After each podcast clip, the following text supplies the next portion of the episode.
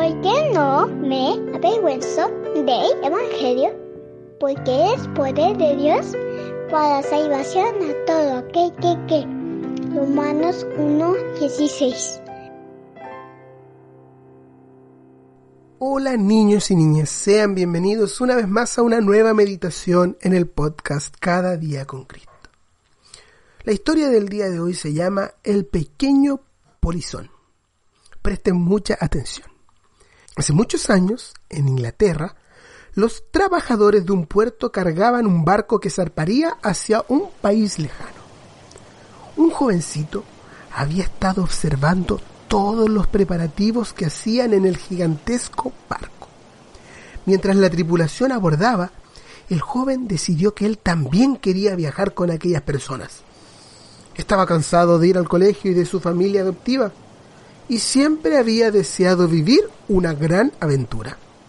Y esta parecía la ocasión perfecta. Así que, en un momento en que nadie lo vio, se deslizó hacia el interior del barco y se escondió muy bien. Pronto se oyó el grave sonido de la sirena que anunciaba la partida y la enorme nave comenzó a moverse. Luego de varios días de navegación en alta mar, el capitán y su tripulación desearon no haber partido nunca de aquel puerto. Antes de salir, se habían enterado de que se avecinaba una tormenta tropical, pero nunca supusieron que tal tormenta se embravecería de tal forma hasta convertirse en un huracán. Descompuesto y muy asustado, el joven polizón salió finalmente de su escondite. En esos momentos solo deseaba estar en casa y todavía más, ¡ay cuánto deseaba estar en la escuela! Ya habían transcurrido cuatro horas desde que el barco luchaba contra olas gigantescas, cuando comenzaron a suceder los problemas más grandes. El agua comenzó a entrar a una de las salas de máquinas de la nave haciendo que ésta perdiera potencia.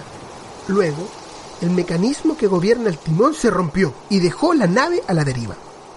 Las olas rompían contra el barco y subían a la cubierta, continuando con la inundación de las otras salas de máquinas. Todos sabían que el barco estaba en graves problemas. Para peor, la nave estaba siendo arrastrada hacia las rocosas costas de Gales.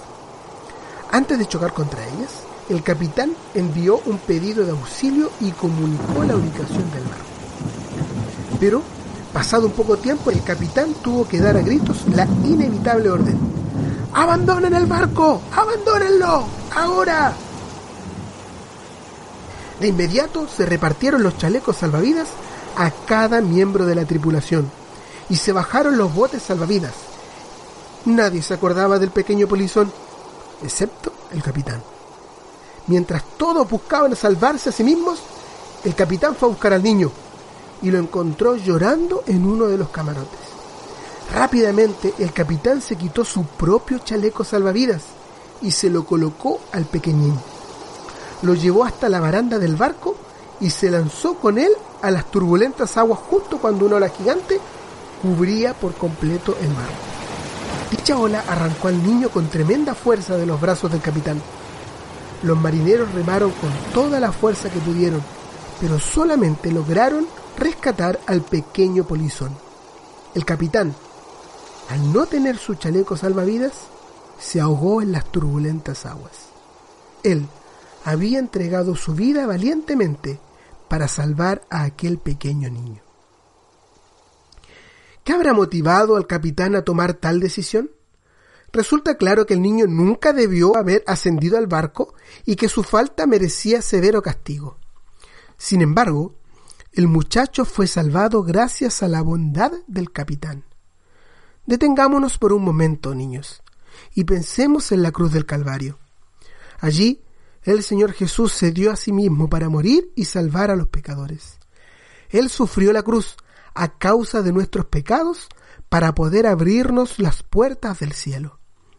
Entonces nosotros, pobres pecadores culpables, somos lavados de nuestros pecados por la sangre de Jesucristo y podemos entrar a la casa de nuestro Padre Dios para siempre.